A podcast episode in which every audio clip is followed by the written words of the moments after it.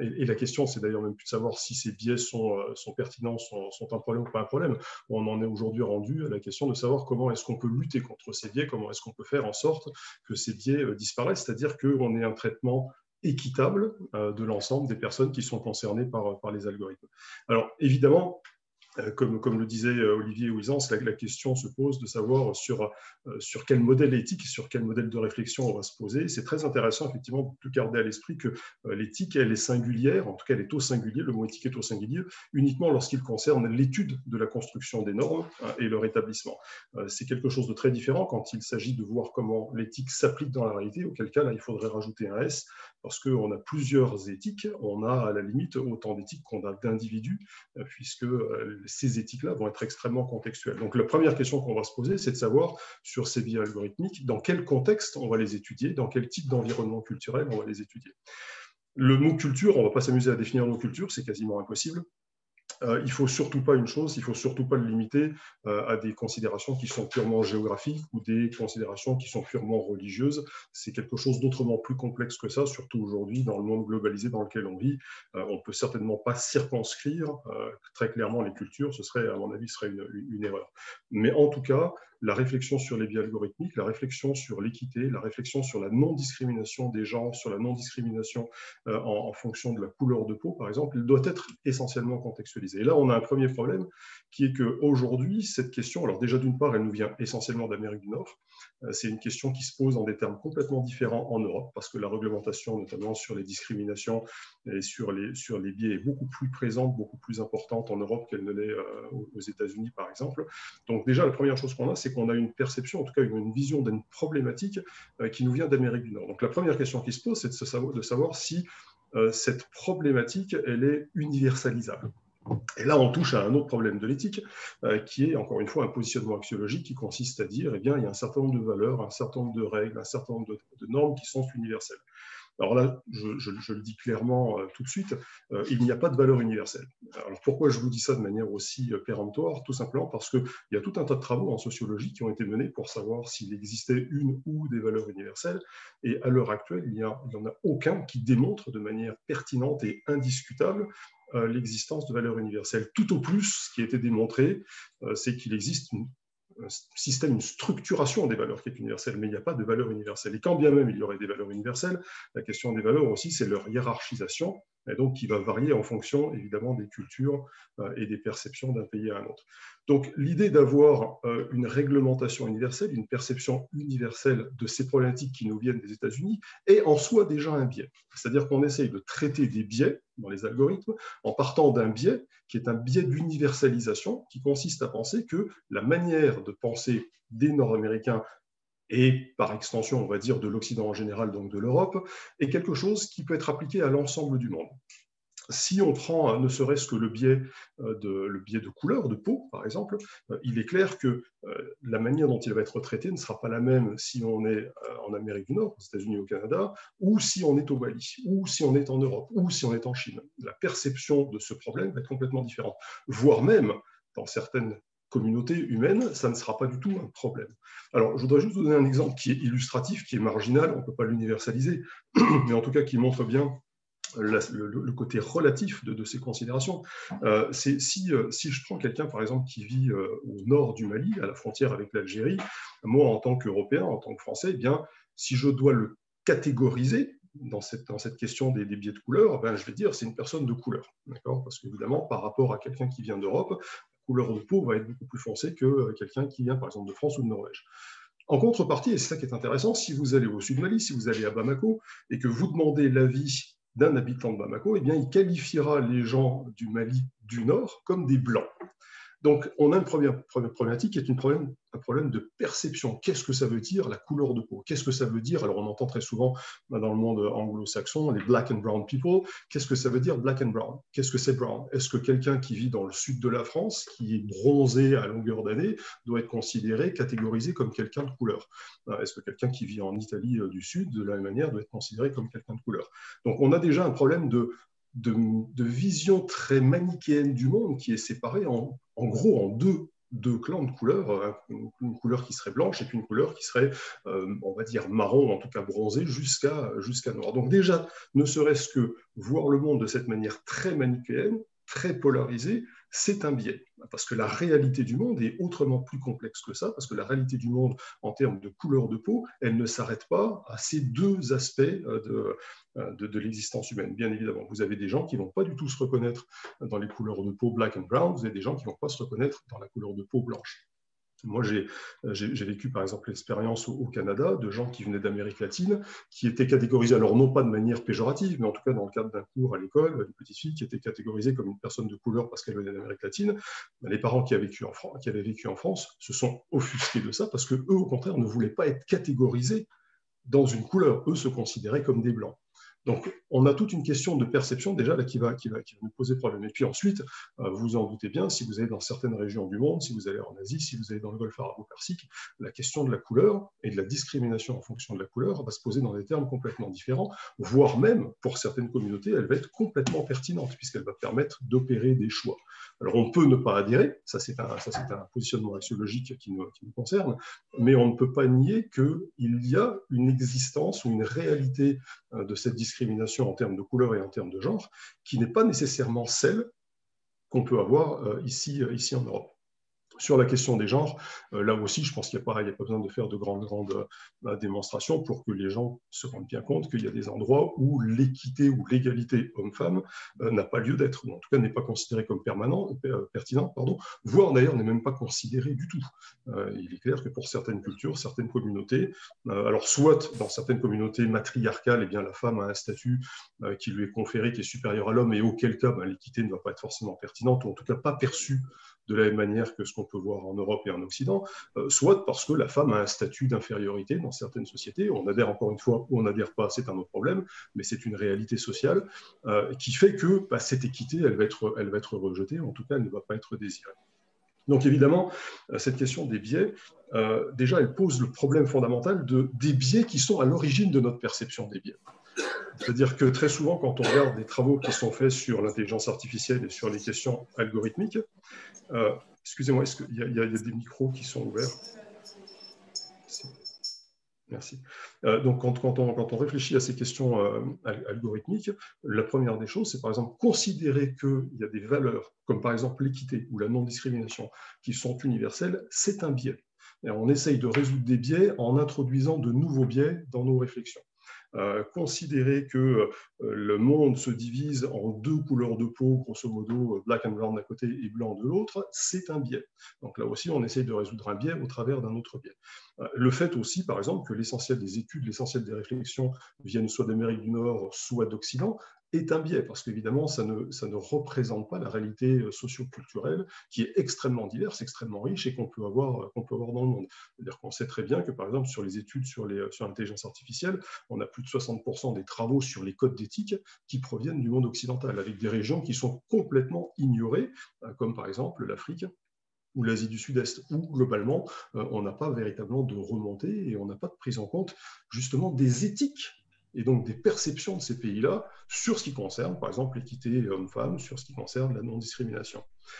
Donc ça, c'est une première problématique qu'on peut avoir aujourd'hui, c'est de se dire, est-ce que finalement, on n'essaye pas de résoudre des biais en introduisant de nouveaux biais? Et je pense, à titre personnel, que bien évidemment, notre prisme occidentalo-centré euh, et notre vision occidentale sur, sur la question algorithmique et sur la question de l'éthique des algorithmes pose un problème fondamental qui est la dénégation de la diversité culturelle et donc de la diversité des perspectives éthiques qu'on peut, avoir, euh, peut avoir dans le monde.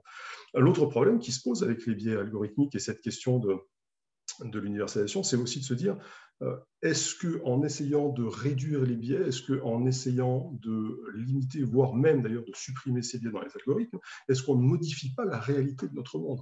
Bah, Parce qu'il faut bien se rendre compte aussi que déjà le mot biais en lui-même recouvre une réalité qui est extrêmement vaste, euh, mais il faut bien se rendre compte que les biais font partie de notre quotidien. Au quotidien, nous fonctionnons au travers de biais. Il n'y a pas qu'un seul biais, il y en a plusieurs. Et vous avez des biais qui sont des biais cognitifs, vous avez des biais qui sont, euh, qui sont émotionnels, vous avez des biais qui sont plus techniques. Bref, il y a une vaste quantité de biais. Hein. D'ailleurs, il existe aussi même un certain nombre de documents qui montrent qu'il y a des dizaines de biais. Donc, tous les jours, à chaque moment de notre vie, chaque fois que nous faisons des choix, nous utilisons et nous passons au travers de biais. Alors, il y en a qui sont qui sont non acceptables socialement ou culturellement, mais on, admet aussi qu'il y a certains biais qui sont nécessaires. C'est-à-dire que, par exemple, pour un être humain, notre capacité limitée à traiter de l'information, à traiter de la donnée, nous impose à un moment donné de faire des choix qui reposent sur des biais, sur des a priori, sur des perceptions que, que nous avons. Donc, l'idée qu'on pourrait s'extraire complètement de ce fonctionnement euh, social, euh, c'est une idée, et ça c'est ce que disait Olivier en introduction, euh, pose la question de savoir si, si, si d'une certaine manière, on n'essaye pas de modifier une, une, une réalité existante et si c'est quelque chose de pertinent. Et moi, je pense qu'évidemment, on a une problématique fondamentale qui est de dire on va essayer, avec la machine, avec cette perception qui est techno-solutionniste, on va essayer de faire quelque chose qui est plus humain que l'humain. Euh, or, plus humain que l'humain, et vouloir construire quelque chose de plus humain que l'humain, c'est en soi aussi un biais parce qu'il euh, n'y a rien de plus humain qu'un humain. Euh, et cette idée d'avoir quelque chose qui soit parfait au-delà de l'humain, c'est une, une vision qui est purement occidentale. C'est une vision extrêmement mathématisée, c'est une vision extrêmement rationaliste, donc un positionnement rationaliste d'ailleurs en termes de philosophie, qui peut d'ailleurs être aussi discuté pour, par, par les tenants, par exemple, de l'empirisme, c'est-à-dire l'apprentissage par l'expérience et non pas par la raison. Donc cette idée de tout mathématiser, de tout positiver, de tout objectiver, c'est-à-dire même objectiver les capacités cognitives de l'être humain pour les transposer dans des algorithmes, là aussi c'est un biais culturel qui nous provient de notre manière de penser, euh, des lumières et puis d'une vision très mathématique du monde. Hein. Encore une fois, quand on touche aux algorithmes, on touche à un domaine qui est extrêmement scientifique et on ne peut évidemment pas s'extraire, de notre vision euh, mathématique du monde. Donc, L'ensemble de ces problèmes, et je ne vais pas aller plus loin non plus, pose évidemment la question de savoir est-ce qu'il est pertinent aujourd'hui de se poser la question des biais algorithmiques ou au moins de se les poser euh, dans les termes dont on, a, qu'on a établis aujourd'hui sur, par exemple, l'idée de l'équité, de la non-discrimination. Euh, est-ce qu'il est pertinent de vouloir faire en sorte de lutter contre ces biais algorithmiques? Est-ce qu'il est pertinent d'essayer de chercher à mettre en place une charte ou un code éthique universel euh, qui critiquerait, qui condamnerait éventuellement ces biais. Est-ce que ça ne serait pas, d'une certaine manière, nier encore une fois la diversité culturelle, la diversité de perspectives éthiques? Et puis est-ce que ce ne serait pas nier aussi à certains le droit de refuser la pertinence, par exemple, de l'équité homme-femme. Encore une fois, c'est pas, la question n'est pas de donner mon opinion là-dessus, la question est surtout de se questionner.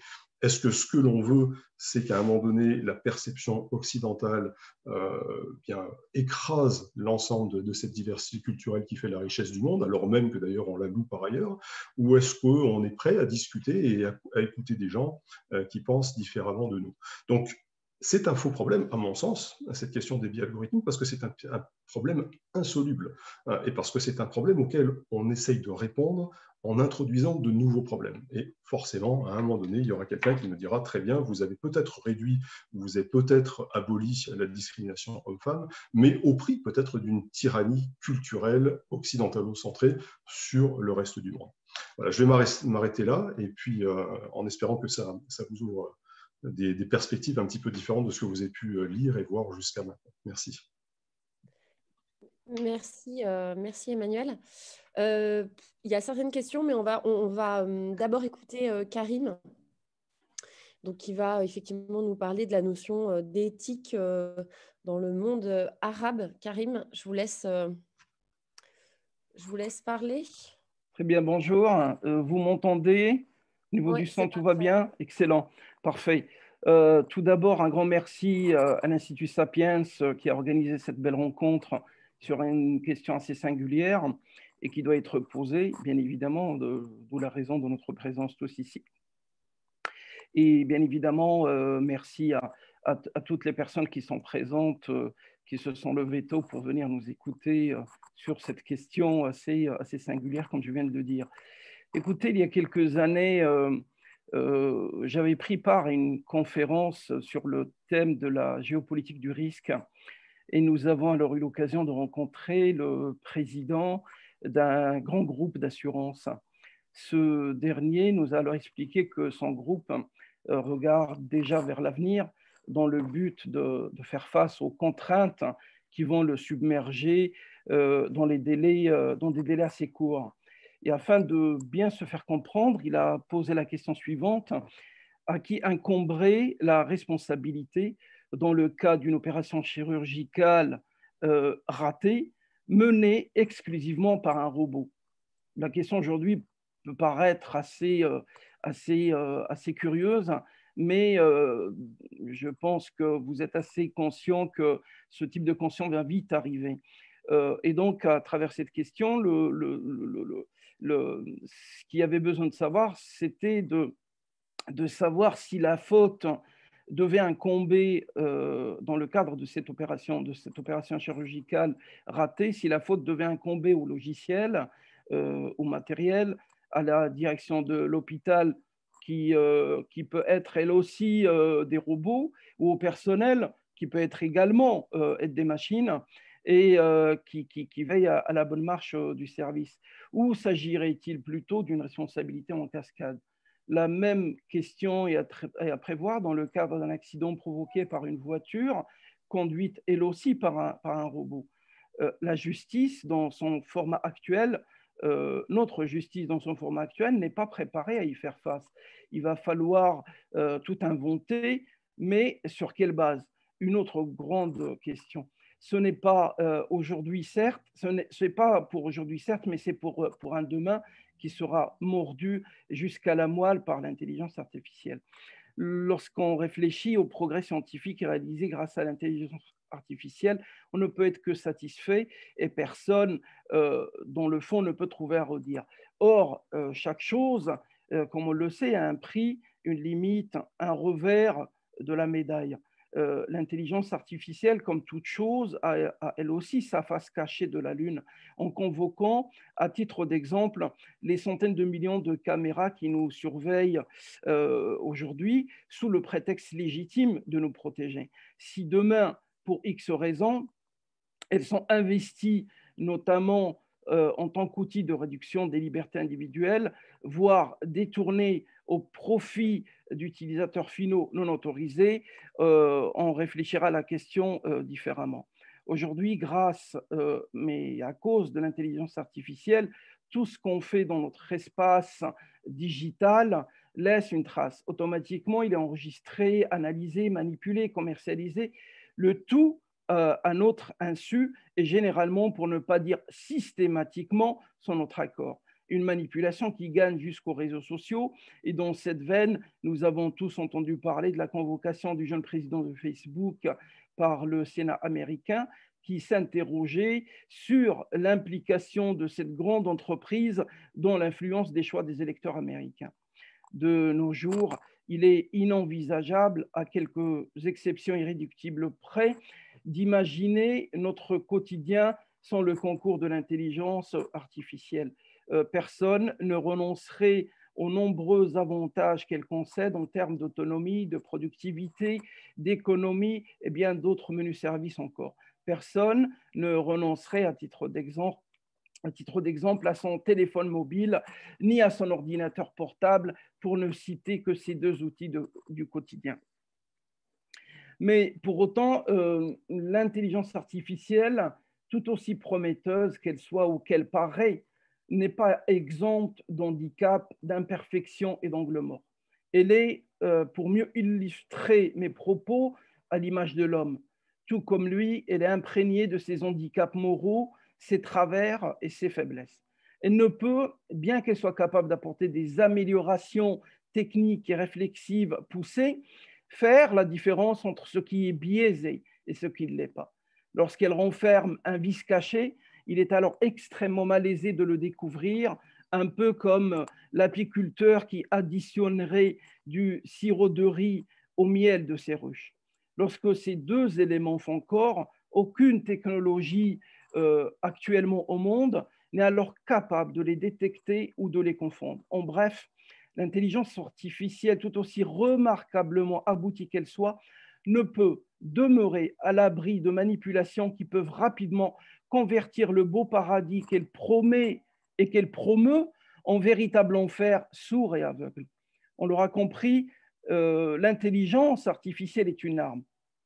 Elle est comme toutes les armes. Elle n'a pas de conscience avec la même arme, il est possible, on le sait que trop, d'arracher la vie ou de la protéger. La différence réside dans la main qui la tient, ce qui pose naturellement la question suivante. Quelle main doit tenir l'intelligence artificielle. Vu qu'elle est dépourvue de conscience, il faut donc absolument la soumettre à une charte éthique qui baliserait ses champs d'action et préviendrait leur portée. Autrement, comment se protéger, pour ne pas dire se défendre, face à un mécanisme neutre en apparence, mais susceptible d'entraîner des dommages collatéraux extrêmement malaisés à établir? Au-delà du secteur banque, assurance, de nombreuses institutions, justice, police, armée, immigration, et j'en passe, commencent à déployer des systèmes d'analyse prédictive à diverses fins. Or, sur un plan purement pratique, il faut nous garder euh, à l'esprit qu'aussi sophistiqués qu'ils puissent être, ces systèmes restent faillibles. Ils peuvent se tromper et mal classifier les individus qu'ils évaluent avec comme conséquence des effets potentiellement désastreux sur leur vie. C'est le cas d'un projet utilisé par la justice américaine, par exemple, qui s'est révélé, euh, en plus d'être inefficace, notoirement discriminant, voire même raciste. En effet, en analysant les scores attribués aux détenus, il est apparu que cet algorithme surévaluait systématiquement le risque de récidive des détenus noirs américains à une fréquence deux fois plus élevée que celui des Américains blancs. En plus, ces derniers étaient souvent présentés comme présentant peu de risques en contradiction avec leur taux euh, réel de récidive. Biaisé jusqu'à l'os, cette intelligence artificielle a développé des faux positifs et des faux négatifs. Un raté qui n'est pas sans nous rappeler que nous ne sommes pas tous égaux face à ces systèmes. Les données qu'ils exploitent, issues des bases de données de la police et de la justice, sont susceptibles d'être biaisées, reproduisant les biais normaux de la société. En les utilisant euh, sans distance critique, le risque d'enfuir des discriminations dans le code et de les distribuer de manière systémique devient alors inévitable.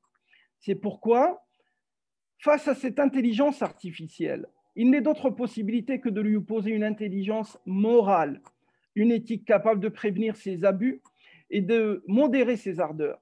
Autrement, comment corriger les anomalies constatées, par exemple, dans les algorithmes de ciblage publicitaire de Google qui proposent aux femmes des offres d'emploi moins rémunérées, ou ceux de YouTube dévolus à la modération des contenus qui tardent parfois à réagir, permettant ainsi la circulation virale de contenus choquants. Tous ces algorithmes ne font que reproduire les discriminations déjà présentes dans les données qu'on leur fournit. Ce sont là quelques menus détails qui ne présentent que la partie apparente de l'iceberg. C'est pourquoi on ne le dira jamais trop. Face à la recrudescence de l'intelligence artificielle qui se convertit petit à petit en une espèce de soft domination. Il est urgent de baliser ces velléités par une charte éthique, collective, équitable, impartiale et inviolable. Or, cette dernière n'est pas sans poser la question de ses paradigmes, ses objectifs et ses limites. Aujourd'hui, le monde de l'intelligence artificielle est dominé par les grands groupes occidentaux dans leur course aux étoiles, ils imposent leur choix sans jamais tenir compte des dommages collatéraux qu'ils peuvent faire subir aux autres. Il est essentiel que l'ensemble de ces acteurs agissent de manière responsable, d'autant qu'il s'avère qu'une part conséquente des problématiques identifiées ne sont pas immédiatement appréhendables par le droit, qu'ils soient autorisés par la loi, tolérables, manipulables, justifiable ou excusable lorsque le mal est fait. Il est alors malaisement réparable. Dans le cadre de l'islam, et ça c'est l'islamologue qui parle, l'éthique a pour rôle de couvrir les angles morts que ni la justice ni la main de la coercition ne peuvent combler. Elle se manifeste d'ordinaire dans les cas où la norme s'avère insuffisante, muette, flexible ou facilement contournable une matière qu'il est possible de puiser au sein d'un large champ qui porte le nom de les finalités de la législation islamique, un champ du savoir qui s'interroge sur la base d'une approche philosophique, l'ensemble des outils juridiques mis à disposition des juristes. Un niveau de réflexion extrêmement poussé qui exige de son auteur savoir, savoir-faire, savoir-être et sagesse, le tout sur la base d'une approche à la fois euh, factuelle euh, mais également expérimentale qui, loin de chercher à faire appel exclusivement à la main de la coercition, se borne à déclencher un cercle vertueux, un cercle vertueux qui se veut l'expression de plusieurs enseignements. La sauvegarde de l'espèce humaine, c'est bien et son environnement, celui qui invite à considérer l'autre avec les mêmes égards que ceux que l'on souhaite voir les autres nous témoigner. En termes d'éthique, il est évident que la pensée islamique, à la, fois, à la fois riche et féconde, peut apporter beaucoup. Il s'agit de l'interpeller afin d'extraire les meilleurs éléments capables de dégager des pistes de réflexion et de proposer quelques éléments de réponse. Et je vous remercie. Merci Karim. Merci beaucoup. Euh, petite question là. j'en ai une. Je, vous attrape Karim puisque vous êtes, euh, vous venez juste de finir. Euh, comment comment est-ce qu'est perçu le, justement l'éthique et l'intelligence artificielle dans les pays dans les pays arabes? De manière enfin très très concrète Comment est-ce qu'ils voient ça? Comment est-ce qu'ils analysent ça Voilà le regard et l'analyse euh, le, des intelligences artificielles dans le monde arabe, il est, il est surtout lié à la, à la, réalité du terrain. Euh, le monde arabe aujourd'hui euh, ne peut pas être considéré comme un acteur majeur du développement de l'intelligence artificielle. Et, par ce biais, puisqu'on est en train de parler de ces biais, des biais, par ce biais, l'intérêt et le regard qu'il tente de lui porter, euh, pour le moment, reste mineur et, très timide.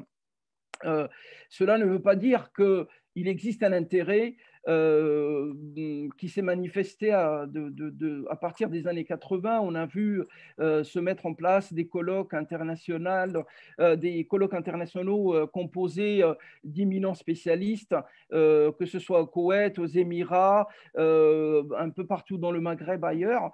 Et il ne serait pas inutile de le rappeler qu'actuellement, l'Arabie saoudite qui commence à se, réveiller dans le sens qu'elle commence à, s'ouvrir sur le monde, euh, elle, développe des milliards de dollars. Euh, elle, investit des milliards de dollars, de dollars pour le développement de l'intelligence artificielle chez elle. Cela signifie que l'intérêt existe, mais euh, les, les, réponses, ou plutôt la présence du monde arabe dans ce, dans ce secteur est pour le moment encore très faible et euh, elle, mais, elle va, mais elle est appelée certainement à, évoluer, à se développer. D'accord. Alors, je vois qu'il y a plusieurs. Euh, euh, Emmanuel, Emmanuel est-ce que tu veux réagir à ce qu'a dit, ce qu'a dit Karim ou... réagir, oui. Enfin, encore une fois, c'est très très intéressant. Il y, a, il y, a, plusieurs problématiques pour l'intelligence artificielle lors, dans les communautés humaines.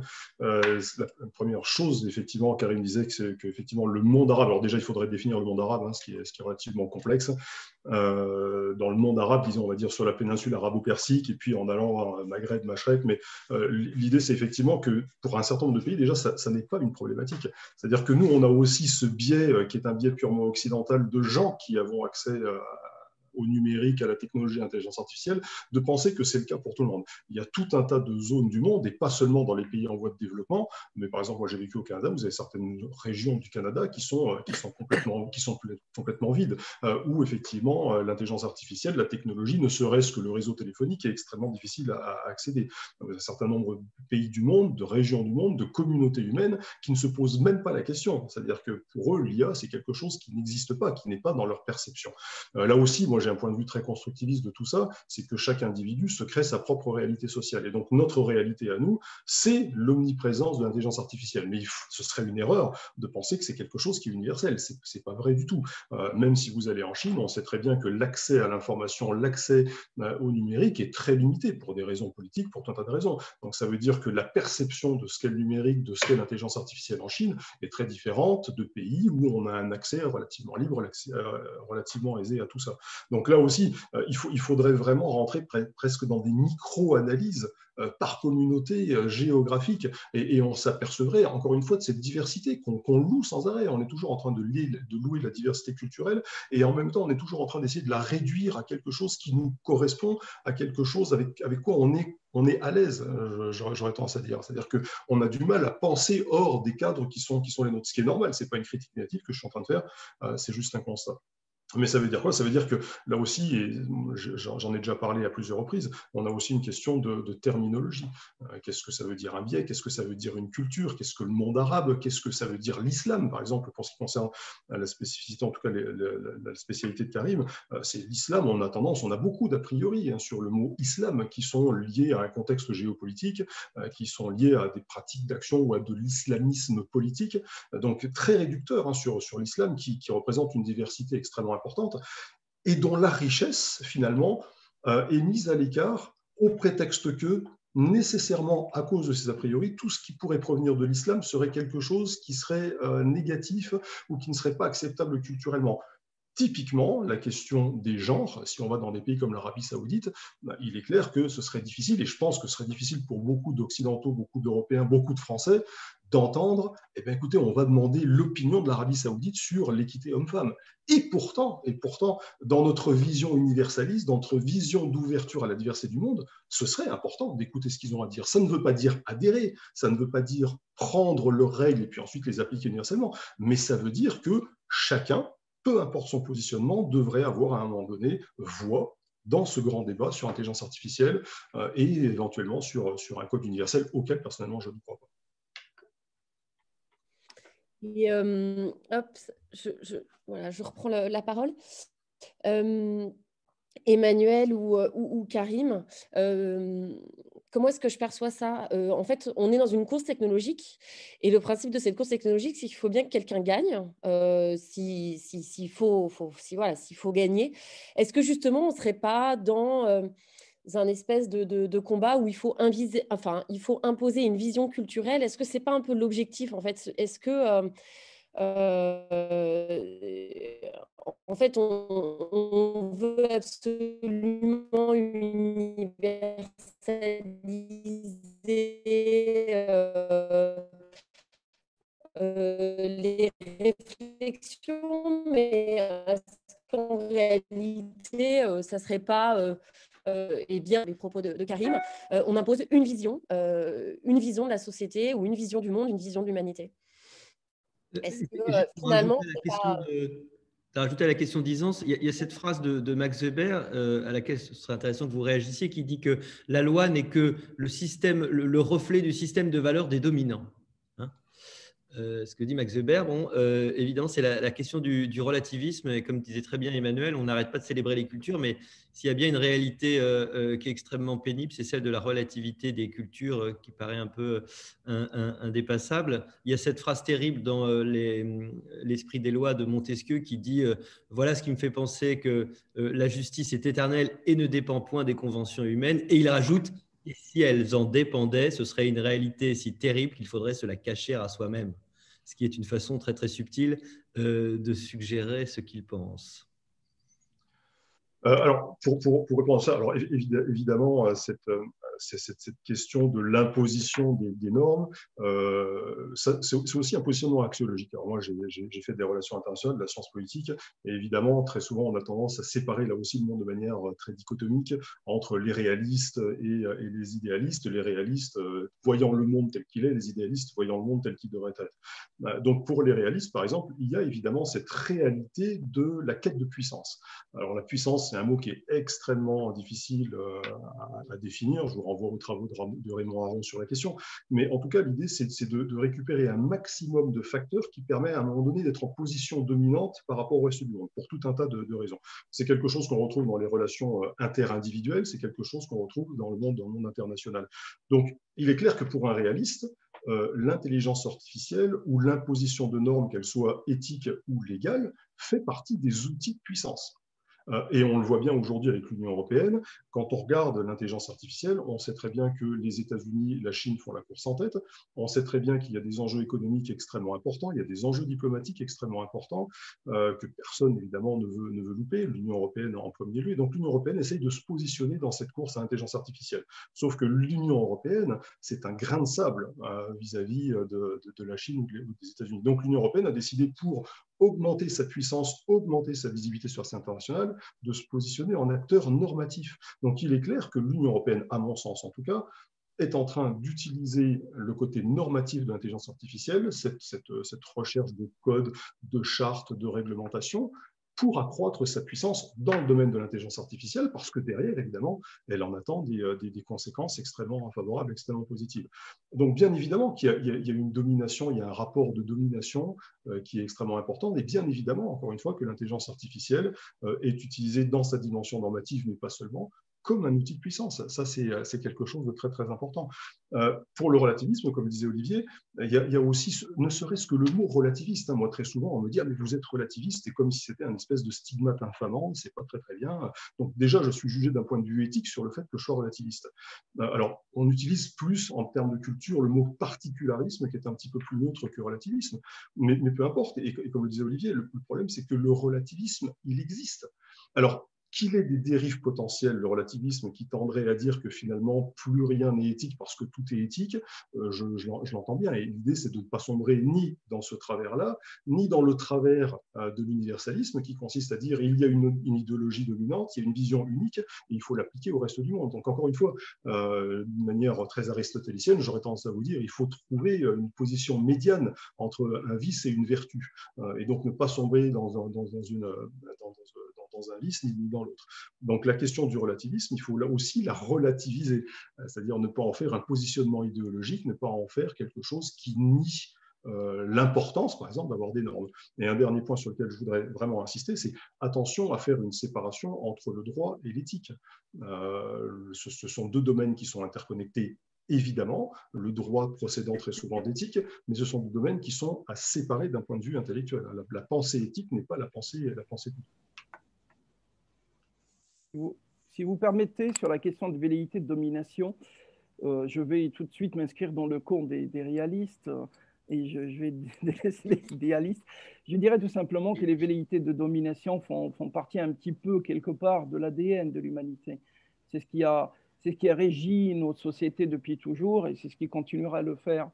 Euh, je propose juste que, au lieu de, de regarder un petit peu le verre à moitié plein ou, ou, à moitié vide, de dire que les, velléités de, domination, elles, participent au développement des, technologies et du progrès, dans le sens où, lorsqu'on regarde un petit peu le, monde de la pharmacologie aujourd'hui, il n'aurait jamais euh, atteint le, niveau d'excellence qu'il connaît aujourd'hui, abstraction faite euh, de, de, ce qui, de ce qui circule aujourd'hui sur les questions sanitaires, mais euh, il n'aurait jamais atteint ce niveau d'excellence s'il n'y avait pas les, les, conflits et les guerres.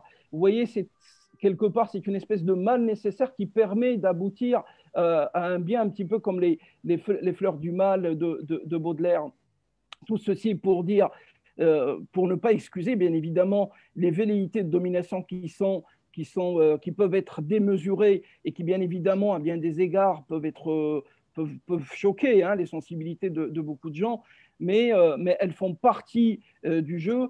Et ces velléités de domination, si on pense aujourd'hui qu'elles sont un petit peu dans la main de l'Occident, c'est juste parce que l'Occident il est, il est en avance technologiquement sur le reste du monde, mais, euh, mais il est appelé bien évidemment, comme on peut très bien le, le concevoir, à être dépassé euh, certainement dans les décennies à venir par la Chine. Et c'est là, où, là où ça devient intéressant parce que lorsque quelque part la peur aura changé de camp, on va commencer à réfléchir sur des outils d'éthique notamment beaucoup plus perfectionnés à même de répondre un petit peu à la, réalité du, terrain qui va s'imposer plus tard. Ce qui signifie que au lieu d'attendre de se développer, autant commencer dès aujourd'hui, du moment qu'on est encore dans le camp des vainqueurs, à développer ces outils-là pour prendre de l'avance pas seulement euh, technologiquement, mais également sur ces outils-là qui, qui font partie également de la démocratie, qui font partie du progrès, qui font partie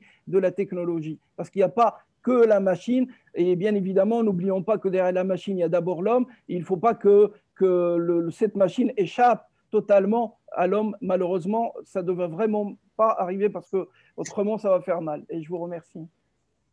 J'ai une question pour vous deux. Euh, alors, une question justement vraiment pas, relativiste. Euh, est-ce que, c'est un petit peu ce que a dit Manuel tout à l'heure euh, sur le degré de, de, fréquentation ou de le fait de vivre plus ou moins dans les algorithmes, est-ce que l'éthique des, des, IA n'est pas, on pourrait dire, soit une forme de luxe de pays développés, soit pour le dire de façon euh, moins, euh, moins tendancieuse, euh, est-ce que ne correspond pas aussi à une étape dans la vie avec les technologies? Est-ce qu'à un moment donné, ces, choses-là ne font pas problème parce que justement, on, sent euh, l'existence? Un petit peu comme euh, quand il y a une voiture, une automobile qui circule sur les routes, on ne fait pas de règles particulières, il y a une automobile. Quand il y en a des millions, on est obligé de structurer toute sa vie autour de l'automobile. Et c'est un petit peu ce qui est en train de nous arriver. Euh, autrement dit, est-ce que toutes les cultures ne vont pas, d'une même façon, être quand même confrontées à des enjeux qui seront quand même un peu identiques?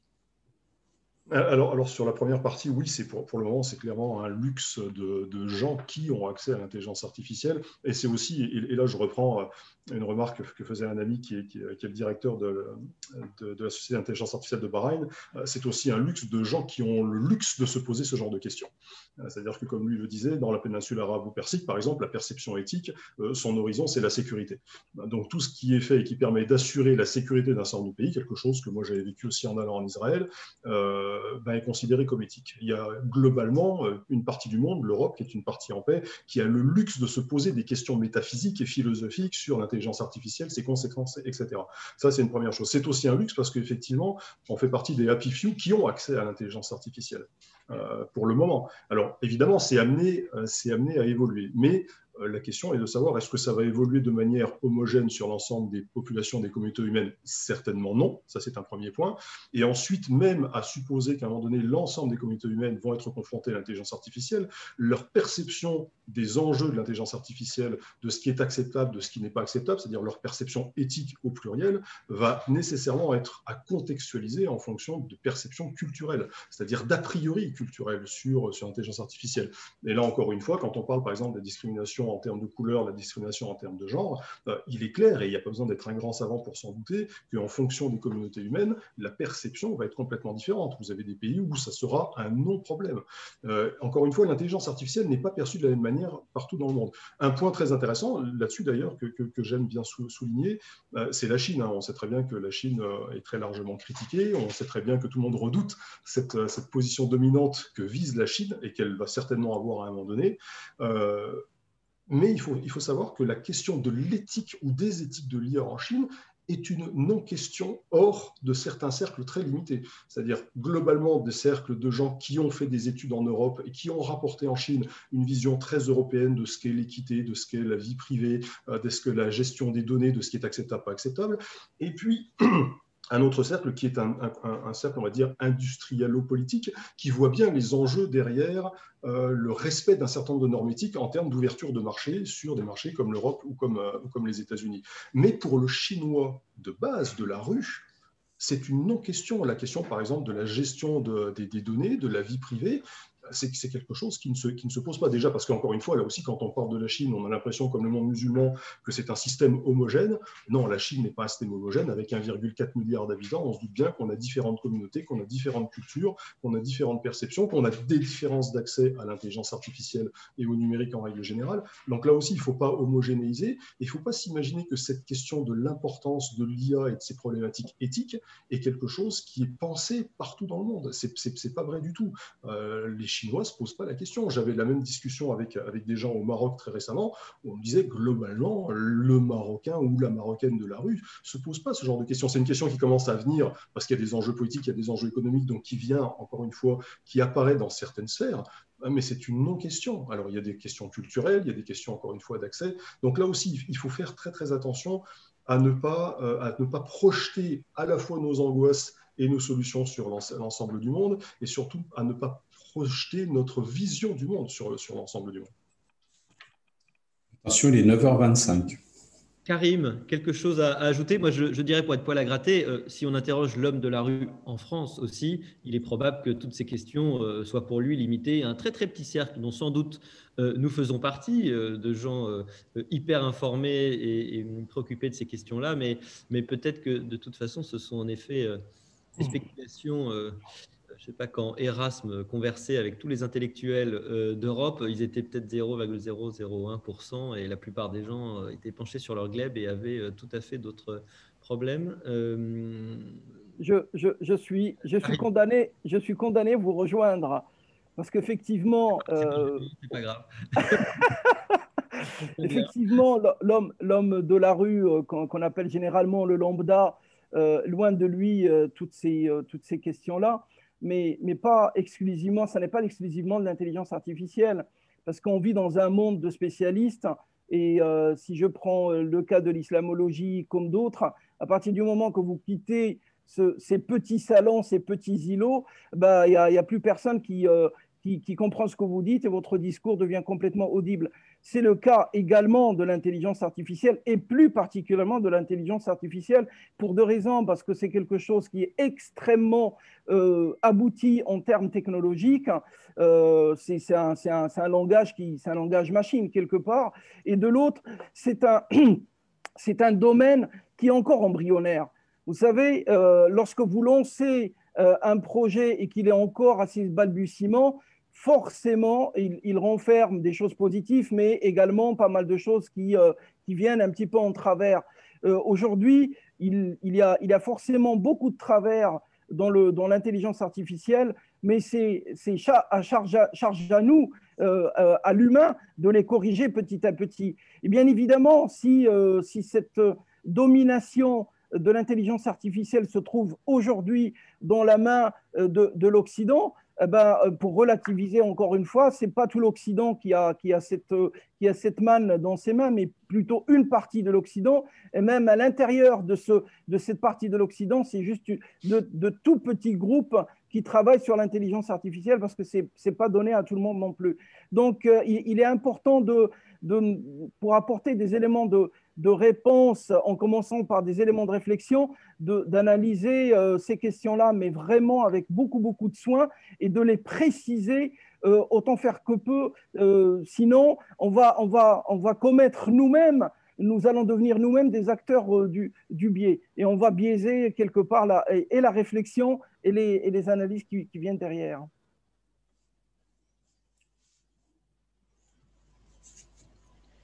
On t'entend pas, Olivier, tu es coupé. Oui, comme dit Emmanuel, il y a beaucoup de questions. Euh, euh, on a quand même encore deux minutes avant qu'on euh, puisse continuer cette discussion. De toute façon, on la continuera, mais on peut continuer en écrivant Emmanuel notamment. Et puis, c'est évidemment qu'un début. il, y a, il, y a, plein d'interventions très intéressantes hein, sur, le, fil et puis plein, de, liens. Moi, je trouve ça passionnant. Il faudrait qu'on prenne le temps de de décortiquer tout ça. On peut les envoyer. Hein. On peut les envoyer. Je les ai copiés, donc on peut les envoyer à tout le monde. Absolument. je ne sais pas si elles sont dans, si elles sont enregistrées en fait dans ce qu'on dans ce qu'on enregistre, je pense. Hein. Euh, non, c'est l'enregistrement son qui est fait. Ah, alors c'est vraiment dommage parce qu'il y a plein de choses, y compris des. J'ai copié, excuse-moi, j'ai copié tous les textes pour les envoyer. Hmm.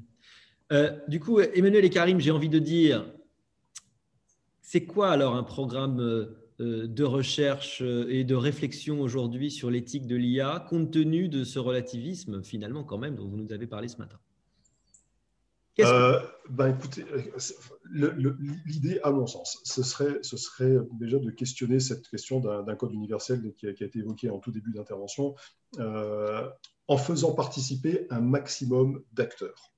Et, en apprenant une chose fondamentale et qu'on a oublié dans nos, sociétés occidentales, qu'on oublie en France d'ailleurs, euh, c'est-à-dire la richesse du débat. C'est-à-dire la richesse du débat, c'est pas simplement avoir des positions polarisées en disant je vais essayer de t'imposer ma perception et je vais rejeter euh, la tienne par, par opposition. C'est aussi l'idée de dire je suis capable de t'écouter même si, a priori, je ne suis pas d'accord. Mais en tout cas, l'idée, et pour nous, un programme de recherche qui est important, et c'est ce qu'on ce fait à l'Institut Sapiens, au sein de l'Observatoire, c'est ce qu'on va faire sur l'année qui vient, qu'on va faire d'ailleurs avec Karim, c'est avoir une réflexion, on va dire, alors la plus objective possible, elle sera jamais objective, ça c'est certain, mais en tout cas en ayant un maximum d'acteurs avec des perspectives culturelles extrêmement différentes qui viendront apporter leurs perspectives, sans jugement de valeur. Ah, l'idée, c'est pas de dire j'aime pas les Chinois, c'est pas de dire je suis contre une certaine vision euh, de l'islam, c'est pas de dire je ne suis pas, euh, je, suis contre les occidentaux, contre les bitex, c'est pas ça l'idée.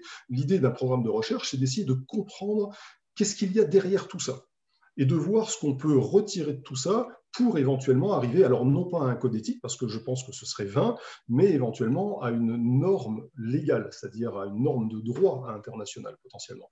Et donc le programme de recherche, et c'est ce qu'on va, ce qu'on va essayer de faire, hein, bien évidemment, euh, c'est d'aller chercher véritablement des perspectives avec des questions qui vont être non biaisées. L'idée, ça va pas être de dire qu'est-ce que, qu'est-ce que l'éthique, par exemple, chinoise. La première des questions, c'est est-ce qu'il y a une éthique chinoise? La première question, c'est est-ce qu'il y a une, un questionnement éthique dans le monde musulman? Est-ce qu'il y a un questionnement euh, éthique euh, en Amérique latine?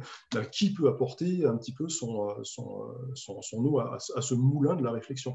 Donc l'idée, c'est véritablement de, de créer, euh, on va dire, un espace de discussion sur, sur, enfin, qui, qui, ne fera pas l'objet d'un jugement de valeur a priori. Et ça, je pense que c'est le plus important. Merci beaucoup Emmanuel et Karim, merci euh, Isance aussi. Euh, tout ça est absolument passionnant, évidemment c'est toujours trop court. Euh, ça n'est donc qu'un début, c'est une première pierre à nos réflexions, on a plein de choses à partager ensemble. On est euh, absolument ravis. Euh, je termine juste pour vous dire que vous avez rendez-vous la semaine prochaine en ligne sur YouTube le 20 euh, pour notre prochain, nos prochaines rencontres de la France qui gagne. Ça sera sur le thème de la santé de l'innovation en santé. Et nos prochains petits déjeuners portera, bah, je ne sais pas sur quel thème le tout prochain, mais en revanche, on en fera probablement un un peu plus spécifique sur la Chine dans le cadre de notre observatoire éthique et, IA, euh, mais je ne sais pas encore quand. C'était hein, euh, en mars peut-être. Bon, c'est difficile. Je ne sais plus où on sera en mars. Je ne sais pas. On ne sait même pas si le printemps arrivera. En tout cas, je vous souhaite d'ici là une très très bonne journée. Je vous remercie de votre présence et à très bientôt. Bonne journée à tous. Merci. Merci beaucoup. Bonne journée. Au revoir. Merci beaucoup.